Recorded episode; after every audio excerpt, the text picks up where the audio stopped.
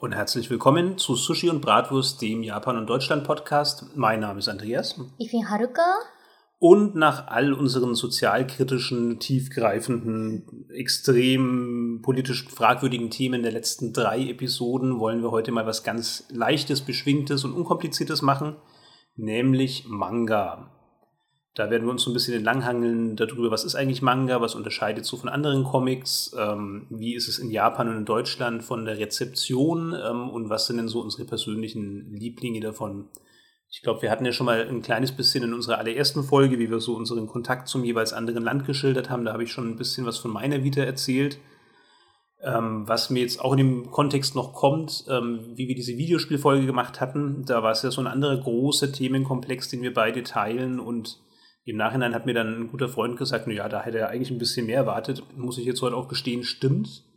Ich bin mir jetzt nicht sicher, ob wir das beim Manga besser lösen können als damals, weil mhm. ich habe immer die Schwierigkeit, wenn es so ein Thema betrifft, das eben wirklich ein Hobby ist, also sowas, womit ich mich eben rein aus Spaß auseinandersetze, dann habe ich da immer gar nicht so die tiefgreifende Wahrnehmung dazu. Aber gut, wir probieren das heute einfach mal aus. Mhm.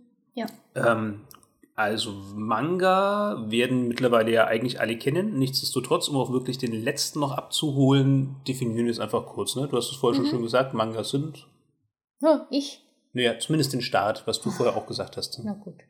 Ähm, Manga ist wie amerikanischen Comic äh, mit Zeichen und dazu nur Unterhaltung, äh, Geschichte erzählt und dazu halt Bewegung von Charakter. Also nicht wie, wie im, ähm, ja, wie kann ich sagen, nicht wie normalen Buch, ich weiß nicht, wie ich das sagen so kann. So eine Beschreibung hätte ich jetzt gar nicht erwartet, weil vorher hast du mir einfach nur gesagt, das sind japanische Comics und genau das wollte ich jetzt eben dir entlocken. Aber das hätten wir vielleicht davor absprechen sollen, tut mir leid.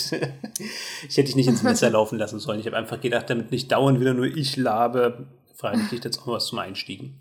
Aber du hast natürlich völlig recht. Also Comics würde ich jetzt nicht definieren, weil ich denke, das kennt sogar jeder Deutsche. Also hm. Ähm, es okay. geht eben einfach um Comics aus Japan, ähm, was die unterscheidet von Comics aus Amerika ähm, oder auch aus Frankreich oder europäischen Ländern. Es gibt ja zum Beispiel auch eine lebendige Comickultur in Italien oder auch in Belgien.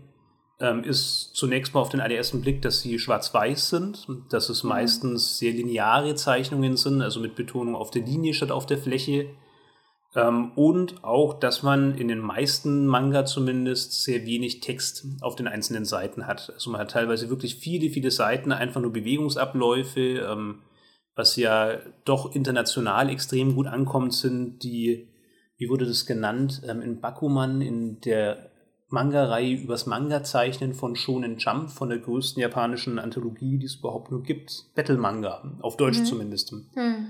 Ich weiß nicht, ob das ein fester Begriff ist in Japan. Ja, Battle? doch, Battle Manga. Ah, okay. Ja. Das sind solche Sachen wie Dragon Ball, ich denke, das ist der mhm. berühmteste und größte Vertreter, ähm, eben One Piece aktuell, mhm. ja. wo es dann doch in allererster Linie um, um Kämpfe geht. Ja, wobei bei One Piece habe ich Gefühl, dass die schon ein paar Text haben. Bei Naruto oder äh, Bleach, ich weiß nicht, äh, wie, wie viele Leute zuhören, die Manga-Fans. Auf jeden Fall, dass die beide ähm, von äh, Jump-Anthologie kommen da habe ich manch, manche Bänder, die hauptsächlich nur Bewegung bezeichnet haben hm. und gar keinen Text mehr stellen. Das auch stimmt, kein, gar ja, keine ja. ähm, geschichtliche Bewegungen gibt. Ne?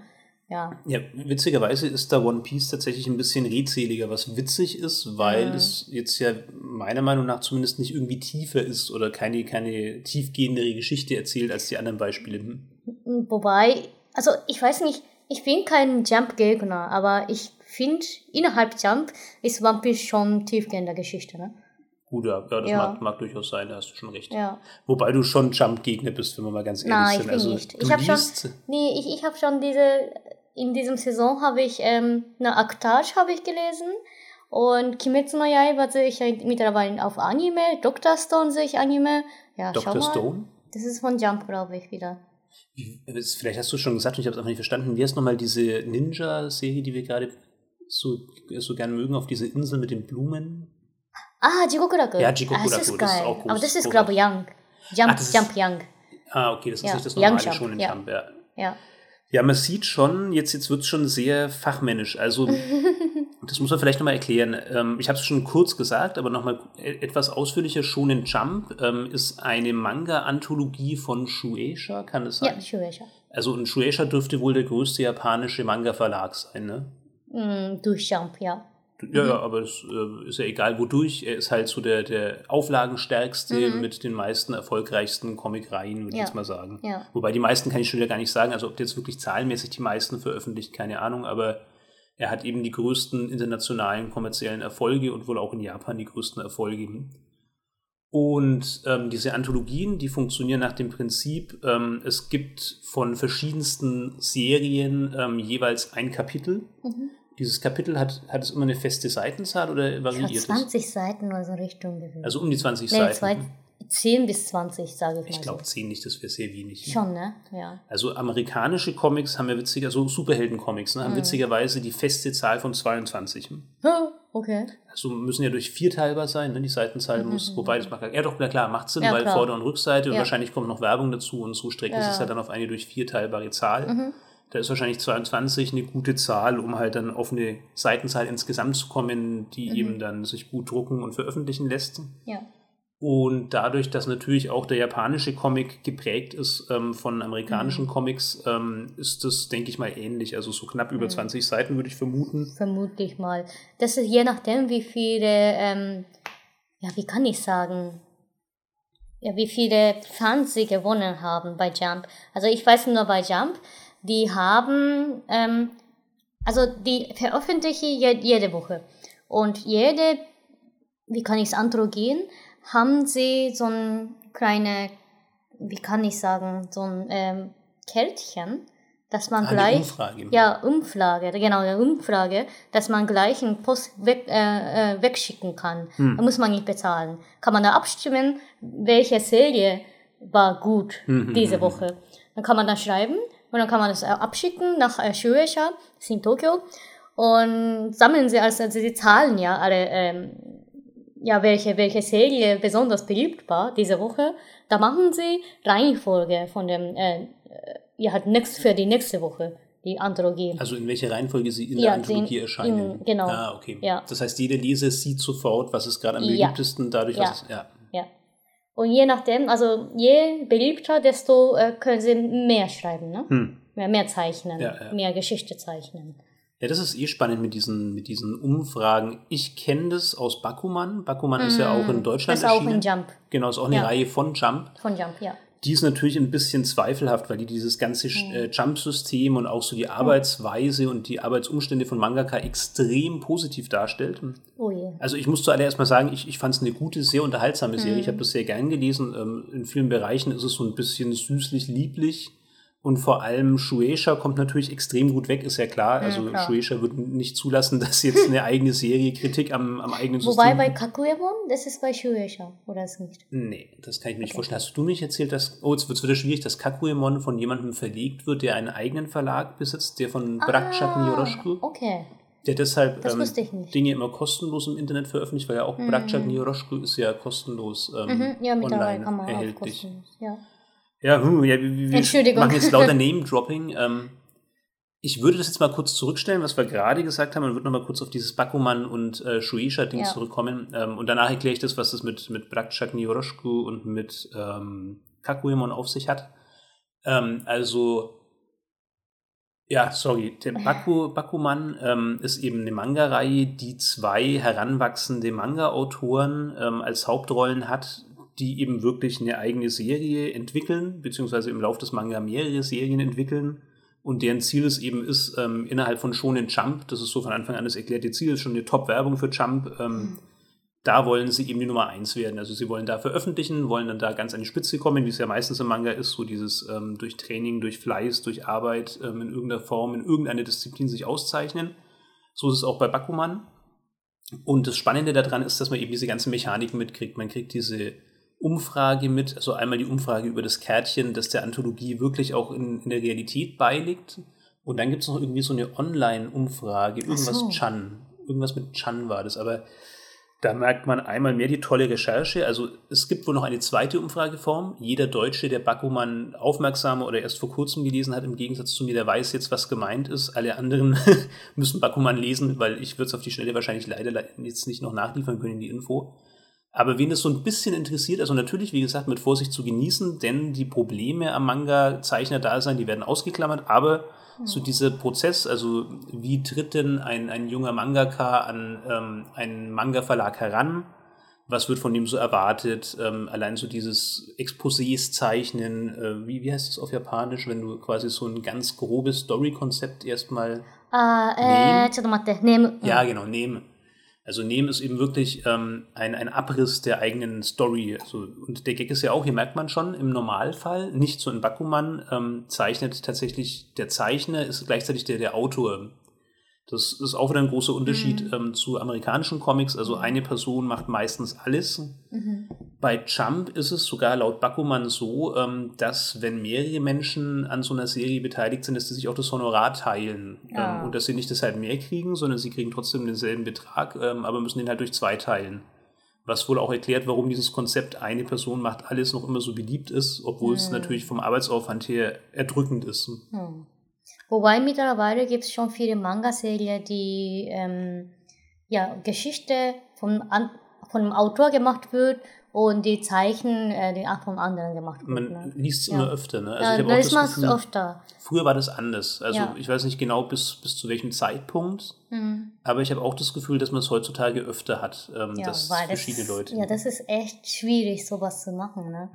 Ja, also wir sind ja noch ein bisschen in der Manga-Definition und jetzt mischt sich natürlich schon wieder viel, aber da wir jetzt gerade dahin abgebogen sind, ähm, ich bin ja quasi Grafikdesigner und Illustrator ähm, und das bin ich eigentlich wegen Manga. Also letzten Endes die Faszination dafür, so die Begeisterung für diese Art des Geschichtenerzählens, für diese zeichnerische Qualität und so, die war ja, sehr ausschlaggebend für meinen Beruf, weil ich eben recht schnell gelernt habe, ähm, dass das in Deutschland relativ aussichtslos ist, irgendwas mit Comics machen zu wollen und ja, das klingt ein bisschen bitter, aber letzten Endes hat natürlich alles seine Vor- und Nachteile. Ähm, meine Entscheidung war halt dann, okay, ich will aber trotzdem in irgendeiner Form was Gestalterisches machen, ähm, in irgendeiner Form was Kreatives. Und letzten Endes fließt dann eben so aufs werbliche Grafikdesign. Ähm, das ist natürlich in keinster Weise vergleichbar mit dem Glamour und dem Glanz, ähm, den so eine eigene Manga-Reihe hat oder den Comiczeichnen an sich hat. Und noch immer beneide ich jeden, der es schafft, ähm, in dem Bereich wirklich seinen Lebensunterhalt zu verdienen. Was ich aber heute weiß und was meine Wahl im Nachhinein ähm, schon bestätigt, sagen wir mal, ist, dass das wirklich ein, ein hartes, hartes Leben ist als mhm. Manga-Zeichner. Also ich möchte es ehrlich gesagt nicht machen. Also, mhm. so wie ich das mitkriege, äh, Kentaro Miura oder Miura Ja, ja Kento, da wollte ich auch jetzt bringen. Mhm. Ja. Kannst gern du machen. Hm? Ähm, nee, ähm, mach das mal. Moment. Dann ähm, übernehme ich den Moment, Kentaro Miura ähm, noch. Ähm, das ist der Manga-Zeichner von ähm, Berserk. Eine Manga-Reihe, die schon ewig läuft, ähm, die sich vor allem auszeichnet durch unfassbar detaillierte, ähm, überschwellend detailreiche Zeichnungen ähm, mit Mittelalter-Szenarien, mit Monstern, mit Rittern.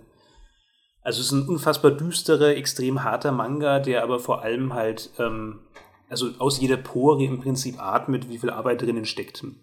Und der hat diverse Interviews gegeben, die sogar in den deutschen ähm, Übersetzungen von Berserk mit abgedruckt sind. Und in einer davon, in den, muss ich ehrlich gestehen, relativ übel übersetzten Panini-Ausgaben, ähm, war dann eben ein Interview, wo er auch so ein bisschen von seinem Alltag erzählt hat. Mhm. Und das klang nicht schön. Die haben auch so eine Liste oder so, so ein, äh, wie kann ich sagen, kreisförmige Tagesablauf gegeben, ne? In Panini. Das habe ich nicht gesehen. War das nicht? Oder war, das habe ich ja auf auf Twitter gesehen, kann sein. Ich denke, das war das, was du gesehen hast, ja, okay, auf Japanisch. könnte sein. Also ich habe ja auch ähm, deutsche Berserk gelesen. Also ich habe ja erstmal auf Deutsch gelesen und äh, auch die, na, bei man äh, Ende der Comics, da kon konnte man lesen, das was für ein hm? ja, genau, das Interview ja. könnte man lesen. Das ist in Japan nicht erschienen, glaube ich. Ich denke schon, aber wahrscheinlich halt in irgendeinem Artbook oder so, also nicht in der hm. regulären hm. Manga-Reihe, weil da ist es sehr unüblich, dass ähm, Manga-Autoren ja. Interviews geben. Es gibt zwar oft ja. so einen Text zum Schluss, wo einfach der Mangaka kurz eine hm. Seite schreibt oder so, das ist jetzt nicht ungewöhnlich. Aber ein richtiges Interview habe ich da sehr selten gelesen. Hm. Ja. Ja, da habe ich ja gern gelesen und ja, also gleiches wie Andy gelesen. Und danach habe ich mal, glaube ich, äh, diese Herr, Herr Miura nachgeschlagen auf Internet und habe ich dann so ein Twitter oder die ähm, Forum gelesen, was für ein Leben der hatte bisher Und irgendwann, als er äh, 35 Jahre alt war oder so über 30, hat er geschrieben, was war eigentlich mein Leben? Völlig verzweifelt, ne? Was habe ich bisher ge geleistet und was war mein Leben? Ich habe keine Frau, ich habe keine äh, Freundin. Mein Leben ist nur dafür, dass ich dann die Berserkleihe fertig mache und so. Da, da habe ich wirklich gedacht, äh, ja, und auch äh, Tagesablauf, wie der äh, arbeitet. Das wäre spannend, ja. Ja, das war richtig, das war richtig, was war das? Ähm, irgendwann um 10 11 und so ist der, äh, also stehe steh er normalerweise auf und ein paar Stunden ruht er aus, also halt mal zum Essen und ab 12 bis nach 10 und so arbeitet er durch. Also von 12 Uhr mittags bis ja. 22 Uhr abends ja. arbeitet er erstmal durch? Ja. Erstmal durch und dann isst er was bis, ich glaube so für 30 Minuten oder für eine Stunde und ab 11 bis äh, 2 oder 3 wird er wieder arbeiten. Hm. Ja, und er hat irgendwie extrem wenig Assistenten. Da, da, da schreibt, er zeichnet er sehr gern allein. Das haben ja. wir, glaube ich, auch noch nicht erklärt. Also, obwohl es im Manga keine Arbeitsteilung gibt wie im US-Comic, wo es ja dann normalerweise einen Bleistiftzeichner gibt, einen Tuscher, ähm, für den Koloristen meistens, also für, für die ha Farben heutzutage ein Studio, das wird ja am Computer gemacht und dann halt ein Autor, ähm, ist es im, in Japan so, dass der Manga-Zeichner auch gleichzeitig der Autor ist oder mhm. es gibt die Kombination einen Schreiber und einen Zeichner. Aber der Zeichner hat immer Assistenten. Das mhm. sind also oft Leute, die selber ins Manga-Geschäft einsteigen wollen. Ne? Also Leute, ja. die ihre eigene Serie machen wollen und ja. die halt dann Erfahrungen sammeln bei einem etablierten mhm. Manga-Zeichner. Das ist übrigens auch noch kurz zur Erklärung. Ich werde manchmal aus Versehen Manga-K sagen. Das ist nicht, weil ich cool wirken will, sondern weil ich mir den Begriff halt irgendwie gemerkt habe. Und das heißt einfach Manga zeichnen. Also Manga mhm. mit K am Schluss. K ist so ähm, ein, ein Kürzel, das eine mhm. Berufsbezeichnung ja. abschließt. Ja. Und Manga K ist eben einfach der, der Manga zeichnen. Und ja, sorry, äh, wieder reingegrätscht, ähm, aber nur kurz, dass man weiß, was das mit Assistenten auf sich hat. Also der Miura Kentaro ähm, hat wenig Assistenten, hat eben also wenig Leute, die für ihn so einfache Tätigkeiten machen, wie mal Schwarzflächen ausmalen, wie mal irgendwo mhm. Speedlines machen Wobei ich gehört habe, dass es zum Beispiel auch bei, das hast du mir, glaube ich, sogar erzählt, ähm, bei dem Zeichner von One Piece, beim Oda Eiichiro, der hat wohl Assistenten, die dann komplett auch Hintergründe zeichnen. Ja, also normalerweise funktioniert es so, die Assistenten schreiben Hintergrund oder was auch immer. Zeichnen. Äh, genau, zeichnen ähm, Hintergrund oder ähm, Tisch und auf dem Tisch so, so weiß nicht, auch Teller, Gläser, was auch immer, das auch, das jenseits von Charaktere, Charaktere sind. Also so nicht stildefinierende Objekte ja. machen die ja. im Prinzip. Genau. Und auch äh, Menschen so, ne? Also die, der, der Zeichner von Gintama, ich glaube, ich hoffe, dass es in Deutschland auch sehr berühmt, ja, so, so berühmt ist wie in Japan. Äh, der las, lässt auch richtig viel von äh, Zeichner schreiben. Der zeichnet, also Zeichner zeichnen zeichnet hauptsächlich nur Hauptcharakteren. Hm. Die anderen Charaktere, die im Manga vorkommen, der, der lässt er zeichnen. Bei Oda, der äh, One Piece Autor oder Zeichner gleich, ähm, der zeichnet Charakteren nur seine Hand. Also da hm. habe ich schon gelesen. Der lässt niemals, also Menschen lässt, lässt er niemals zeichnen von anderen Leuten. Man ja. hat auch das Gefühl, dass das wirklich stimmt, weil der Stil ist wirklich so mhm. durchgängig, so konsequent. Also ich könnte mir vorstellen, dass es wirklich ja. stimmt. Ja, auch ganz kleine Figürchen, ne? also ganz klein, so Mob-Charakteren, ja. da wird ja alles zeichnen. Aber das ist eher Ausnahme. Das ist Wobei, egal, dass es dafür ein Wort gibt, Mob-Charakter. Mhm. Aber es stimmt, das kennt man zum Beispiel, also wo ich das immer sehe, ist ähm, bei Klassenzimmern. Man sieht wirklich immer mhm. bei Szenen im Klassenzimmer, wenn man so ein bisschen außerhalb des optischen Fokus unterwegs ist. Du hast so normalerweise deinen Hauptcharakter oder mhm. halt so mhm. das szenisch, den szenischen Schwerpunkt im Klassenzimmer. Da schaut alles genauso aus, wie du es von einem Zeichner kennst. Und wenn du da ein bisschen abgleitest, so auf die Hintergrundmenschen, ja. auf die Mob-Charaktere, mhm. wie ich gerade gelernt habe, dann siehst du, okay, krass, die schauen ja völlig anders aus. Also mhm. zwar Manga, klar, aber ein komplett anderer Zeichenstil. Und das wird wohl daran liegen, dass halt dann große Menschenmassen, ähm, mhm. alles, was halt nicht direkt in, in den Blick des Betrachters fällt, das werden halt dann die Assistenten auch vorzeichnen. Ja, und der Berserk-Typ, der zeichnet noch konsequenter. Der zeichnet ja. auch Hintergrund oder außer Klamotten und so, ne? Hauptcharakter, Mobcharakter, Hintergrund, hm. Klamotten. Wenn er richtig keine Zeit mehr hat, dann lässt er wahrscheinlich ein paar äh, Farbe machen, also Ton. Ähm, äh, Tusche heißt es? Ja, ich weiß nicht. Also, du meinst, äh, ja, genau, also Diese du meinst die Umrisslinien. Nee, das, die, die Farben, die äh, graue Farben. Die Grautöne. Also Grautöne, ich glaube, ja. es gibt dafür kein richtiges deutsches Wort, weil man die in Deutschland auch kaum kaufen kann. Ähm, Hm. ich, vielleicht sowas wie Rasterfolie? Kann sein, ja. Aber das, das benutzt man mittlerweile sehr Ja. wenig, ne? Also kann man alles auf dem Computer. Da, Ja, erklär das doch mal kurz. Achso, ähm, es gibt mittlerweile so ein Programme. Nee, nee, was, was Nee. Rasterfolie ist oder wie Ah, das eingesetzt worden ist, weil ich glaube nicht, dass es jeder. Oder ich, ich kann es ja auch Ja, tun. kannst das machen. Also ähm, dadurch, dass Manga schwarz-weiß sind, ähm, aber ja nicht alles nur durch diesen schwarz-weiß-Kontrast abgegrenzt werden kann, beziehungsweise ja auch innerhalb vom Manga die stilistische Bandbreite doch recht groß ist, ähm, haben eben viele Manga Schraffuren oder dann auch Grautöne. Also Schraffuren sind dann schon von Hand gezeichnet meistens, ähm, aber diese Grautöne, die wurden früher, ich weiß nicht genau bis wann, eben wirklich von so ja, wie, wie beschreibt man das? Also Folien, die man abrubbeln kann. Das gab es Mhm. doch in Deutschland früher auch in, in irgendwelchen Kindercomics oder so, so Rubbelbildern. Hm. Und das war das gleiche Prinzip. Du hattest einfach auf transparenten Folien zum Beispiel so ein Punkteraster aufgebracht und hast Mhm. die halt dann einfach so abgeschabt auf die Zeichenfläche. Hm. Und das ist natürlich eine unfassbar ähm, anstrengende, ähm, monotone, kleinteilige Arbeit, weil du natürlich extrem Mhm. darauf achten musst, dass du nicht ähm, die Fläche überschreitest, dass Mhm. du wirklich nur innerhalb von dem Bereich die Folie da abträgst, wo es auch wirklich nötig ist und so. Hm. Und es war halt reine Assistentenarbeit. Und Ja. wie so viel anderes auch, wird das halt heute am Computer gemacht. Mhm. ja. Welches Programm ist eigentlich egal, weil das geht sogar auch schon mit Photoshop oder so oder mit Illustrator wäre das genauso Ja. möglich. Ich gehe aber davon aus, dass es da ähm, gezielt Manga-Programme gibt, ähm, mit denen die Mhm. halt dann schon Voreinstellungen haben, die perfekt Ja. auf die Produktion aus oder auf diese Produktionsart Ja, ausgelegt sind. ich habe jetzt in mein, auf meinem Computer ähm, Clipstadio heißt es, Clista. hm. Clista, ja. Da kann man auch so Linien produzieren und kann man direkt schreiben, Hm. zeichnen. Ähm, also ich habe ähm, mein Computer, die äh, Touchpanel sind, ist und kann ich dann äh, direkt reinschreiben, reinzeichnen auf meinem Computer. Und kann ich dann wahrscheinlich auch äh, Tuschtöne so benutzen. Ja, das ist, heißt, es ist vorinstalliert auf japanischen Windows-Computern oder Nee, nee, nee, nee, das ist nicht vorinstalliert, habe ich installiert. Das hast du dir geholt. Ja, War das ich. kostenlos? Das war kostenlos, Nicht aber ich schlecht. kann nicht äh, speichern. Okay. So eine Testversion quasi. ja, das war Testversion. Ja. Ja. Ja, da gibt es ja mittlerweile in Deutschland auch schon so ein paar kleinere Geschichten. Also ich habe mich damit nicht Mhm. gezielt auseinandergesetzt. Ich weiß bloß, dass ja im Zuge von diesem Manga-Boom, ich glaube, also zumindest in dem Comic-Shop hier bei uns in Nürnberg habe ich das gesehen, da gab es dann halt auch wirklich ähm, Zeichenmaterialien, die so japanisch orientiert waren. Also Oh. du konntest dann schon eine Rasterfolie kaufen, du konntest Copic-Marker kaufen, also so, sagen wir mal, Profi-Filzstifte, die Mhm. auch tatsächlich original aus Japan kommen, die da hergestellt werden Ja. mit Copic. denen dann Ja. eben zum Beispiel die ganzen Cover von Naruto und von One Piece gemacht werden. Ja. Die sind eben wirklich mit. Copics erstellt. Mhm. Und ja, das war mal so ein richtiger Boom. Ich kann leider nicht sagen, wie es da jetzt ausschaut, also ob es jetzt auch noch diese ganzen Materialien hier zu kaufen gibt, Ja. aber Zeit Auch lang der, der so. Faber-Castell haben sie das Ja. produziert, gell? Ja. Erzähl's dir mal.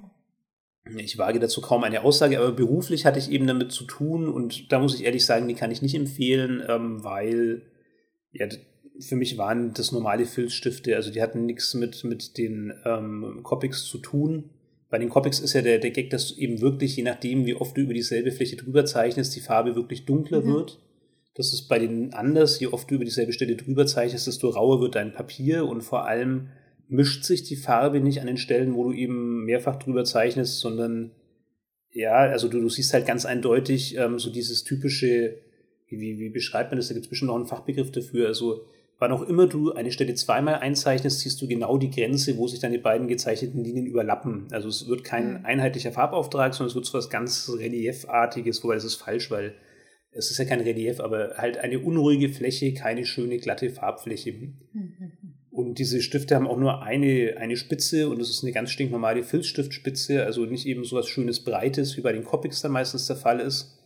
Bei den normalen Copics hast du ja eine Seite, die eben wirklich wie so eine Tuschefeder funktioniert, also je nach Mhm. Druck wird der, der Strich dicker oder dünner. Und du hast noch eine, eine große Flächenmalseite, die so abgeschrägt ist, mit der du eben wirklich Flächen ausmalen kannst. Und all diese Sachen gibt es bei den Copics, also bei, bei den ähm, Faber-Castell-Pendants nicht. Ja. ja, und Copics sind sehr, wie kann ich sagen, nachhaltig. kann Ja, sagen, die kannst ne? du ewig benutzen. Ja, du hast ja vor kurzem seit zehn Jahren und so wahrscheinlich. Du hast seit zehn Jahren äh, verlassen Copics ja. und jetzt hast du die zehn Jahre alte Copics ausgepackt und hast sie äh, gemalt. Ja. Gemahlen. Das hat nicht gut funktioniert. Also das nur kurz, wir bekommen kein Geld von Copics. Ähm, es ist keine Werbesendung. Ähm, irgendwie von wegen, also wie, wie können wir es kriegen? Naja, es gibt ja. Heutzutage Podcast ähm, wird durchaus als Werbefläche verwendet, aber nein, wir sind nach wie vor völlig unabhängig. Hm. Ähm, wir verdienen damit kein Geld. Das ist jetzt einfach nur aus dem Nähkästchen geplaudert, Copics sind geil, kaufen. Ja. Genau, wir waren aber bei Kentaro Miura oder Miura Kentaro. Äh, das würde mir auch tausendmal passieren, dass ich mal die Manga-Namen verkehrt rum ausspreche, mal richtig rum. Japanisches System ist eben erst der Nachname, dann der Vorname. Und mhm. ich bin immer ganz hin und her gerissen. Ich habe diese ganzen Namen der Mangaka natürlich Deutsch gelernt, also zumindest der großen, der berühmten und habe dann halt irgendwann in Japan mir versucht, die andere Lesart anzugewöhnen, weil wenn du mit Japanern sprichst, ähm, dann sind die wirklich verwirrt, wenn du irgendwas von ja. einem Normalerweise wird die, genau, wird den Rufnamen nicht gemerkt, ne? Ja, ja erstmal Familienname. Hm. Wahrscheinlich auch, dass die Japan sehr viele reichliche Familiennamen gibt, als in Deutschland, ja. habe ich Gefühl. Äh, wobei ich habe auch darüber eine ähm, Hausarbeit geschrieben die erstmal Rufname bei mir, aber auch bei über, über Familiennamen habe ich recherchiert, recherchiert hm. und es in Japan richtig, richtig vielfältig ist. Ne? Ja, ja. Da, da besitzt kaum einer der äh, ähnliche Familiennamen. Wobei die Sato-san und Tanaka-san existieren sehr häufig. Suzuki. Ja, Suzuki-san hm. existieren auch sehr häufig. Aber ansonsten gibt es kaum Namen, die halt also halt gleich sind. Wo wir ja, richtig viele haben hier Meier, Schmidt. Ja, wie Meier, Schmidt, äh, Schneider. Schneider genau. Ja, Sowas passiert in Japan nicht. Deshalb merkt man erstmal Familienname und Rufname eher weggelassen. Ja. Genau, also deshalb jetzt nicht verwirren lassen. Ähm, ich versuche es dann schon immer wieder irgendwie aufzulösen, wenn ich dran denke. Aber normalerweise kommt ja auch der Name der Serie und dann soll es sich eigentlich schon ergeben. Aber gut, nochmal kurz zurück zum Anfang ähm, dieses Exkurses. Also der Miura hat ein, ein höllisches Leben und hat im Interview von einem höllischen Leben berichtet. Das heißt eben wirklich, er arbeitet eigentlich von früh bis spät nur an seiner Reihe ähm, mhm. und hat überhaupt kein Leben was er so an Freizeitbeschäftigungen beschrieben hat, war eben wirklich, dass er den ganzen Tag so, damals gab es das noch nicht, damals waren es wahrscheinlich wirklich VHS-Kassetten, wie dieses ähm, Interview entstanden ist, weil er arbeitet schon ewig lang an seiner Serie, aber er nimmt sich mhm. wohl dann den ganzen Tag über viele, viele Fernsehsendungen auf mhm. und spielt die dann halt während der Arbeitszeit ab. Und das ist so sein Fenster zur Welt. Aber spazieren gehen ist schwierig, Reisen ist nahezu unmöglich, weil mm. wie soll er über längere Zeit wegbleiben, dann äh, wird seine, seine Serie nicht weiter veröffentlicht und so. Und mm. Wobei der mittlerweile schon ab und zu mal Urlaub hat, ne? Ja, habe ich das richtig in Erinnerung gehabt, dass er auch mal richtig lang krank war? Ja, krank und der hat ja auch Pause gehabt. Ja, ja. ja da geht's also nicht, ne? Wirklich. Ja, der hat sich wirklich dafür aufgerieben und mm. ich finde es schrecklich. Auf der anderen Seite du merkst es halt dieser Serie auch an, also wie du es halt auch ganz mhm. vielen Manga-Serien anmerkst. Und es ist, da bin ich ganz, ganz zwiegespalten. Auf der einen Seite wünsche ich niemandem, dass er so lebt und arbeitet. Auf der anderen Seite sind es halt für mich persönlich so intensive, so einzigartige Geschichten, wo ich das Gefühl habe, äh, die können nur entstehen, wenn du so eine gewisse Manie an den Tag legst. Du mm, kannst diese Dinge nur produzieren, wenn du einfach verrückt bist. Ja, ja. Und ja, da, dafür liebe ich sie. Also das muss man einfach ganz ehrlich sagen. Ich weiß nicht, wie es dir geht, aber ich mag eben Manga ja. wegen ihrer Verrücktheit, obwohl da so viele Standards schon drin sind, obwohl es schon so viele Klischees mhm. im Manga gibt. Ähm, noch immer ist das so ein experimentelles Medium und so ein reichhaltiges mhm. Medium, in dem so viel mehr möglich ist als in Filmen, als in Videospielen, als in Romanen. Mhm. Gut, wobei Romane könnten ähnlich experimentell sein und sind es wahrscheinlich in Japan auch. Ähm, aber der Gag ist halt, sie sind vergleichsweise billig zu produzieren. Ne? Du kannst Manga mhm. mit relativ wenig Kostenaufwand herstellen. Warum auch immer, ne? Warum kann man so wenig? Weil es nur Druck ist. Es ist Schwarz-Weiß-Druck. Aber im Roman ist es auch schwarz-weiß. Ja, ich sag ja, im Roman ähm, ist es wahrscheinlich in Japan ähnlich. Oder ich gehe mal davon aus, dass es ähm, ähnlich gute, verrückte, abgefahrene Romane auf Japanisch gibt. Da kommen, kommen wir wahrscheinlich später schon. Aber meiner Gefühl nach ist in Japan mittlerweile ähm, so, dass im Manga noch interessanter Geschichte kommt, mhm. noch äh, experimenteller, noch äh, berühmter auch und verständlicher Stimmt, und ja. interessanter Geschichte als in Romanen. Die Romanen ist in Japan mittlerweile so out, ja, was sehr schade ist. Mein Ausgangspunkt der Geschichten, das war definitiv Roman, definitiv Roman mhm. gewesen. Ich lese mittlerweile richtig verrückt viele Mangas, aber früher war es nicht so gewesen. Ich habe ich glaube, Zehnjährige angefangen, äh, Roman zu lesen, also richtige mit Anführungszeichen richtige Unterhaltungsromane zu lesen. Mhm. Und ab 13-jährig, 14-jährig habe ich angefangen, ähm, Manga zu lesen. Hm. Diese vier Jahre habe ich hauptsächlich nur Romane gelesen. Ja. Fand ich richtig interessant. Ne? Auch so Klassiker. Ähm, ja, ich weiß nicht, wie das in Deutschland berühmt ist. Ja, auch äh, Murakami. Ja. Mhm, mhm. Haruki, das kennt ja. man, glaube ich, schon. Murakami Haruki. Murakami Haruki. Da habe ich ja auch ähm, diese Zeitraum gelesen. Mhm. Und fand ich richtig interessant. Und ab da aus, also ab, ab ich weiß nicht, und das dauert richtig, es hat ja richtig lang gedauert, bis die Manga, mein Roman, wie kann ich sagen, Lust zu über, überschreiten. Du hast dich quasi weiterentwickelt, kann man sagen. Also tatsächlich mm. ist der Manga für dich so wichtig geworden oder ähm, hat so einen großen Stellenwert gekriegt, dass du es heute fast lieber liest als Roman. Ja, ja, ja. Ja, ja meine These war da nicht ganz vollständig ähm, und auch noch ein bisschen schwammig und hat sich ein bisschen was gemischt. Also dieses günstig produzierbare, ich denke, das hat einfach damit zu tun, dass es so ähm, experimentelle Geschichten gibt. Aber ähm, dass quasi das Ganze dann trotzdem halt auch noch so beliebt ist, das ist so der Grund, mhm. ähm, warum da vielleicht dann doch mehr passiert als, als im Roman, weil mhm. der Manga ist halt ein sehr zugängliches Medium. Ne? Also gerade heutzutage, wo du ähm, im Prinzip dauernd über, überlastet bist mit Informationen von allen Ecken, ja, ist es für ja. viele, glaube ich, gar nicht mehr so leicht, so einen Roman mhm. zu lesen. Also auch wenn ich mich selber anschaue, ich, wir beide lesen regelmäßig Bücher verschiedenster Couleur, also Sachbücher, ähm, Unterhaltungsliteratur und so simple Geschichten. Keine von uns ist da besonders hochtrabend. Also ich, oder sagen wir mal, ich bin es nicht. Du bist über das Studium noch. Das Studium ja, ich muss, ja ich muss lesen. Das könnte sein, dass auch was ähm, ja, Schreiben macht, ne? Aber ist doch egal im Hobbybereich. Nicht mehr lesen, nicht. auch mein ja. Hobby. Aber auf jeden Fall, wenn wir im Hobbybereich lesen, dann ist es schon eher leichte, ja. leichte ja, Kost. Und trotzdem, obwohl es leichte Kost ist, äh, musst du schon mehr Konzentration aufbringen, du musst mehr Vorstellungskraft aufbringen, du musst dich mehr damit befassen als mit einem Manga. Mhm. Das heißt, der Manga ist fast ein ähnlich leicht konsumierbares Medium wie der Film, weil mhm. du eben doch viel aus dem Kontext erschließen kannst, weil die Bilder dir viel helfen, ähm, weil die mhm. Bilder auch deine Vorstellungskraft entlasten. Mhm. Wobei, dazu will ich später nochmal kommen, da habe ich schon auch noch eine eigene Theorie dazu. Also das heißt, ähm, es ist ein Massenmedium, ähm, es ist ein, ein leicht konsumierbares Medium und zu allem Überfluss ist es halt auch noch ein ähm, relativ günstiges, günstig zu produzierendes Medium. Mhm. Und deshalb ähm, steht da nicht so ein riesen Produktionsteam dahinter, wie zum Beispiel bei einer Anime-Reihe oder so, also bei einem mhm. Zeichentrickfilm aus Japan oder auch bei einem Film irgendwo anders her weil du brauchst keine Schauspieler, du brauchst ähm, keine Techniker in irgendeiner Form, du brauchst mhm. kein Team an Zeichnern, sondern du hast nur einen Zeichner. All das ermöglicht, dass du eben ähm, auch wirklich nischige Titel entwickelst. Titel, die so ganz extrem zugespitzt auf einen winzig mhm. kleinen Hobbybereich sind. Also was weiß ich, was ist denn das Verrückteste, was mir einfällt? Leider gar nicht so besonders verrückt Yakitate Japan aber ist für mich relativ verrückt von der Thematik her. Ähm, kennt man sogar in Deutschland, ist gar nicht mal so die Exotenserie, aber ein Manga übers Backen. Hm. Also ich finde es ziemlich verrückt, ehrlich gesagt. Das ist kein Takitate Japan ist, ne? Was ist das? Taku ist ja Reiskuchen. Achso. Yaku ist ja Backen. Ja, das wäre noch besser. Kein Takitate Japan. Takitate Japan. Ja, aber da gibt es ja noch viel verrückteres Zeug. Ja, stimmt. Da, da ja. musst du mir jetzt helfen. Was, was ist denn die, die, das Komischste oder das, das völlig abgefahrenste Thema also, einer Manga-Reihe, die du kennst?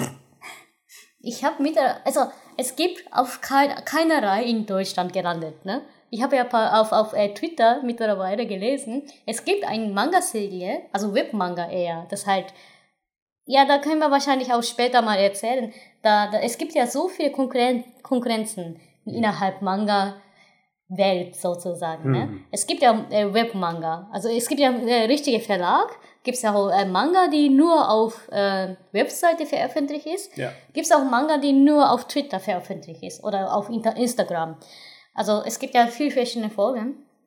Auf äh, diese Webmanga, das die ich dann mittlerweile lese, äh, oder ich, ich mit, äh, vor kurzem gelesen habe, war, geht es darum, dass er verrückte äh, Gourmet-Manga dass halt die Gourmet, also Fantasie-Restaurant dargestellt wird, das richtig verrückt ist. ich weiß nicht, ob das also das, das war richtig verrückt, also der eine ähm, OL, Office Lady, sagt man in Japan, die äh, ja, Büroangestellten, die sehr satt ist in der Realität, die ist, die will gern aus der äh, Alltagsleben herauskommen, also rauskommen. Die ist schon satt, die, die mag ja nicht mehr, die nervt, ihr, ihr nervt das, das Leben. Also nicht satt im Sinne von, sie hat keinen Hunger, sondern sie hat das sie Leben hat das satt. Leben satt, Hm. ja. Die mag, die mag das nicht mehr. Sie ist in einem äh, Café gelandet und steht, äh, also ein Ramen, die man, also die Ramensuppe, Nudelsuppe, Hm. die man nie wieder bestellen will. Hat sie das bestellt, ne? Sie hat bestellt, ja, äh, ich hätte gern diese Ramen, die man nie wieder äh, bestellen will. Okay, welches Restaurant bietet wohl sowas an? Kostet 1200 Yen. Ja, da hat sie bestellt. Und dann gleichzeitig hat die, Angest die, die, die äh, Personal, also die, die Kellnerin gesagt, echt, bestellst du das? Hat sie, wie, wie heißt es, äh, Speis? Wie heißt es? Rein, reingespuckt. Reingespuckt. Okay. Ja, reingespuckt. Und hat sie gesagt, Chef, die will dieses diese Rahmen haben. Und hat sie gesagt, was, will sie das haben? nee, ich habe keinen Bock mehr, scheiße. Und dann hat er es gemacht und hat er fertig gemacht, hat die Kellnerin zu ihr am Kopf diesen Rahmen geworfen und hat sie ausgedacht, das zu, ja, ne, passt zu dir richtig gut. und so weiter und so fort. Das ist die, was das? Comic für, also Manga für die verrückte Gourmet. so gelesen. Okay, das, das Thema ist wirklich jenseitig, ja. Also Ja. nicht einfach bloß ein, ein äh, Manga über verrückte Speisen, sondern tatsächlich. Das ist ein komisches also ja, Konzept. das stimmt, ja. das ist ein ziemlich komisches Konzept. ja. Ich habe da wieder nur die biedereren Themen. Was mir jetzt gerade noch eingefallen ist, ist auf Deutsch übersetzt ähm, der Spaziergänger. Wir haben die Ausstellung gesehen zusammen auf dem Comic-Salon. Ne? Wie heißt Ah, nochmal der Manga? Taniguchi-san. Ja, Taniguchi, genau. Hm. Ähm, also wirklich ein Manga übers Spazierengehen. Der das ist heißt, gestorben. Ah, okay. Schade. blöde Anfang des Nachrichten. Jahres. Ja, stimmt, das hast du mir erzählt, Ja. genau. Das ist natürlich, das ist wirklich schade, weil der hatte ähm, ein paar interessante Geschichten Mhm. in, in seinem Portfolio. Der war auch in Frankreich mega beliebt. Ja. Und bei dem ist ja auch wirklich ein Großteil jetzt schon auf Deutsch erschienen. Ja, und ähm, das Thema, wie gesagt, dieses Manga ist allen Ernstes wirklich einfach nur spazieren gehen. Und das heißt also, der Großteil der Geschichte ist wortlos, einfach bloß Szenarien Mm. aus einem durchschnittlichen japanischen Viertel. Also auch überhaupt nichts Spezielles. Das ist dann kein Spaziergänger, der irgendwo, äh, keine Ahnung, auf Neuseeland ähm, am aktiven Vulkan entlang spazieren geht, sondern der geht einfach nur spazieren in seiner Nachbarschaft. Und es ist ein wirklich empfehlenswertes, gutes Werk, das ich hier daheim stehen habe, das ich gerne gelesen habe. Und sowas finde ich abgefahren. Also, dass solche Experimente einmal gewagt werden, weil bei jedem Film würde, würde jeder Produzent oder jeder Geldgeber sagen, bist du verrückt? Dafür kriegst du keinen Cent von mir, schaut sich ja keiner an. Im Manga geht es, weil du Ja. halt wirklich ähm, auch mit kleinen Auflagen, auch mit ähm, kleinen Erfolgen dann doch dein, dein Geld wieder reinholst und auch Gewinn machen kannst. Und das ist das Tolle an dem Medium. ne? Hm. Du hast ja auch, äh, du kennst ja diese Serie, Manga-Serie über auch Grume, Mhm. der Ja, ja. Kodoku no Grume. Ja. Der hat auch das gezeichnet. Also er hat ja mit anderem Autor zusammengearbeitet. Der Autor hat äh, ja ein, in einem Restaurant gegangen oder in einer Kne- Kneipe Hm. gegangen, was gegessen. Das hat er äh, fotografiert und hat er äh, geschrieben, ja, das war so und so und so gewesen, hat ja der Taniguchi äh, als Manga ge Ja, ja, gezeichnet. stimmt. Und ja. das ist jetzt mittlerweile auch eine Fernsehserie ja, ja, ja. geworden. Ne? Ist Also- schon Saison 7 jetzt. Ich meine, für Japaner ist das völlig normal. Also, das ist eigentlich Ja. gar nichts Besonderes. Im Fernsehen gibt es tausend Sendungen, wo einfach nur irgendwelche Leute in Restaurants gehen und essen. Ja. Und du schaust denen dabei zu und sie essen das ähm, und Hm. erzählen dir, wie es schmeckt. Und das ist dann die Sendung. Also für, Ja. für viele Deutsche doch sehr, sehr fragwürdig. Aber wir haben ja schon gesagt, Essen spielt insgesamt ähm, eine andere Rolle in Japan. Das könnten wir irgendwann anders erzählen auf Podcast. Ja, das sollten wir definitiv, weil das ist, Ja. also wir haben es ja schon im Reisethema gehabt, ne? Ja. Da ist es ja schon angeklungen, dass die Japaner viel Wert aufs Essen legen und dem eben wirklich einen großen Platz einräumen. Ähm, aber jenseits dessen gibt es dann eben auch Manga-Serien, verschiedene, viele, auch mit verschiedenen Herangehensweisen und diese, ich glaube auf Japanisch heißt der Kotoku no Gurme. Mhm.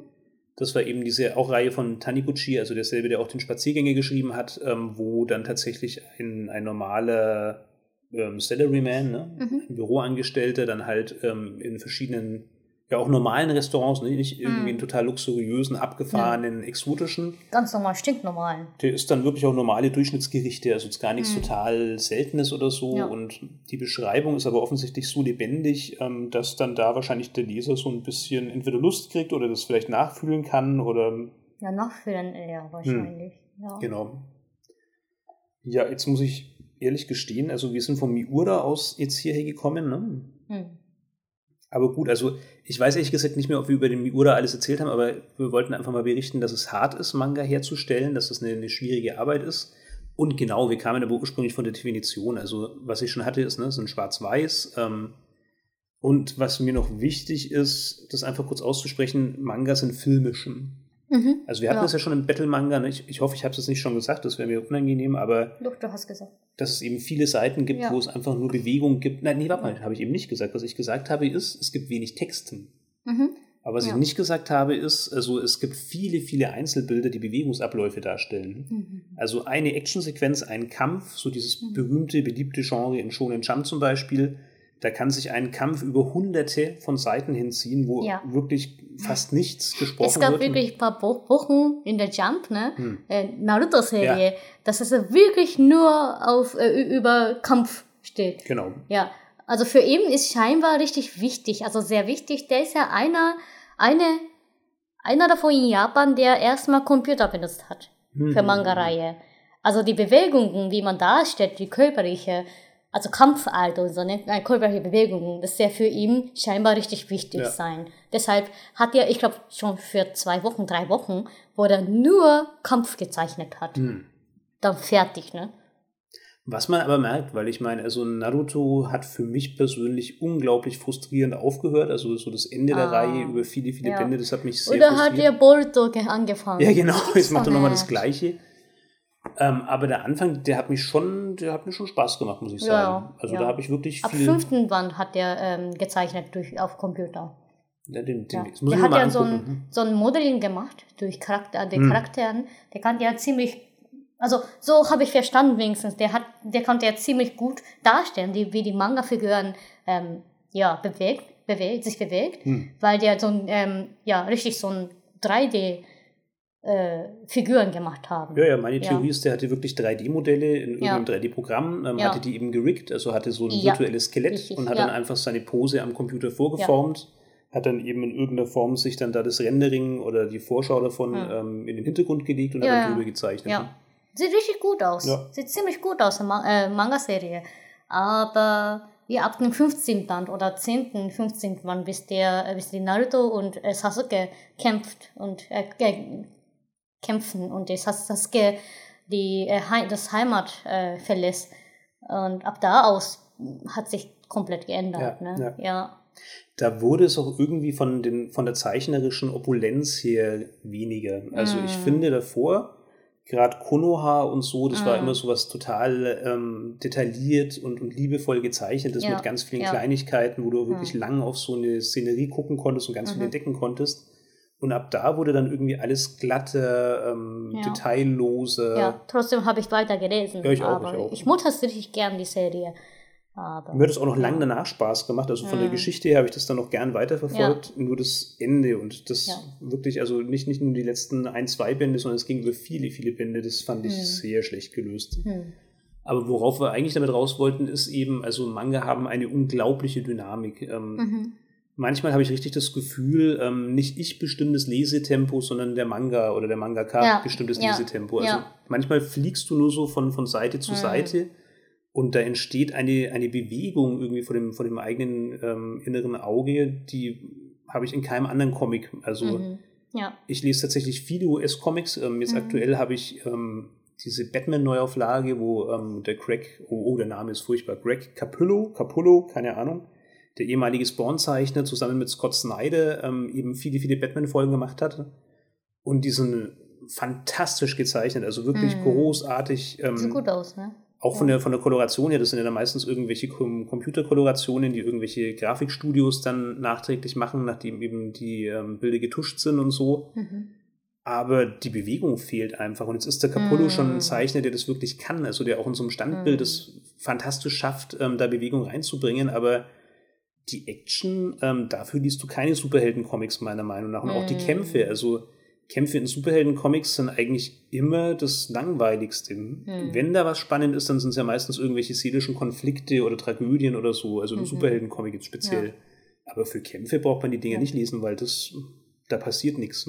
Ich war sehr überrascht, als ich äh, erst äh, Manga, äh, eine Comicserie gelesen habe. Das war Walking Dead war es, glaube ich. Ja. Also, Wobei die ja schon Manga-orientiert ist, ne? Ja, das ist schon Manga-orientiert. Aber ich war richtig überrascht, dass ich dann teilweise auf mein Handy nicht die äh, Schrift ja. lesen konnte. ich musste ja immer einzelne, wie kann ich sagen, einzelne, mal, wie heißt das? Ein Einzel Einzelbild. Einzelbild äh, heranzoomen, damit ich den Schrift lesen kann. Ja. So, sowas gibt es ja in japanischen Comics nicht, ne? Kann man ziemlich gut lesen eigentlich. Da, da kann man einen Überblick haben hm. von dem, ja. Und das, obwohl Seite. es faktisch nicht weniger Text gibt. Der Text verteilt sich halt nur ja. über mehr ja, Raum. Ja. Also die Geschichten sind jetzt ja. nicht weniger textlastig. Es gibt halt mhm. dann diese langen, langen, also jetzt in Battle-Manga konkret, aber das ist ja nur eine Genre von unzähligen. Mhm. In Battle-Manga gibt es natürlich große Pausen. Mhm. Aber im durchschnittlichen Manga ist es halt so, da gibt es vielleicht mal kleine Actionsequenzen, zwischen denen der Text aussetzt, ähm, aber sonst gibt es da ganz normal Text ja. wie in jedem normalen ja. ähm, Buch, in jeder normalen Geschichte auch. Du sparst dir halt die Szenenbeschreibung natürlich. Mhm. Also du hast weniger Text als im Buch. Ähm, was jetzt die Beschreibung der Szenerie angeht, aber du hast genauso viel Text, was ähm, das Gespräch der Protagonisten ja. oder die inneren Monologe angeht. Der Unterschied ist halt, es gibt viel mehr Shot und Gegenshot. Ne? Also, was ich aus dem US-Comic kenne und wirklich nicht mag, ist, ähm, du siehst zwei Charaktere in einem Panel. Und dann beginnt jetzt quasi so ein Sprechblasenlabyrinth. Also in diesem mhm. einen Bild mit diesen beiden Charakteren in genau der gleichen ähm, Perspektive mhm geht jetzt dann einfach so ein Dialog ab über viel, viel Zeit. Ähm, in diesem Dialog werden die definitiv ihre Gestik ändern, ihre Mimik ändern. Ähm, da wird mhm. auch jemand mal irgendwas betonen durch irgendeinen Ausdruck, ob das jetzt im Gesicht mhm. ist oder über seine Körperhaltung. Aber im Comic ist das nur ein Bild und jetzt muss du ja diesen Sprechblasen folgen. Also erst ist die Sprechblase von A, dann kommt irgendwie rechts daneben die von B, dann mhm. geht es irgendwie links mhm. unten weiter wieder von A und dann kommt rechts daneben wieder die von B. Ja das ist, wirkt ein bisschen, als hätte sich da jemand Arbeit gespart. Ich meine, das ist jetzt blöd ja. gesagt, weil wir wissen ja schon, dass Mangaka eigentlich ein bisschen zu viel machen. Ähm, aber du merkst es halt, also ein Dialog im Superhelden-Comic oder auch ein innerer Monolog, wenn ich daran denke, wie oft ich Spider-Man dabei zugeguckt habe, wie er wirklich an genau, auf genau dieselbe Art und Weise am Seil hängt. Also er hängt irgendwie am mhm. Seil vor der Großstadtkulisse. Und in dieser einen Millisekunde, in der in genau dieser Position am Seil hängt, da entspinnt sich ein minutenlanger Monolog in seinem das ist Kopf. Zeitdienend. Ja, der muss unglaublich schnell denken, der Kerl, weil er hat sich nicht bewegt in dieser ganzen Zeit. Ja, das ist Dehnung. Ja, wie man ich halt weiß, aber es reißt mich raus. Also für mich auch, das, das finde ich irgendwie. Wobei, dass das geht, das ist deshalb, weil sie alles ja, Farben, Färben. Müssen, ja, es ne? ist halt mehr, mehr Arbeit drin. Also die müssen ja. tatsächlich halt dann Zeit sparen, ja. tatsächlich. Ja, auch die, ähm, hm, ich gebe nicht beste Beispiel, aber schon wieder beim Gintama. Ja. ja, weil der richtig Erich ist, ne? Hm. Der kann nicht gut super, super zeichnen und der kann auch nicht super Zeit managen. Der, der kann wirklich nicht.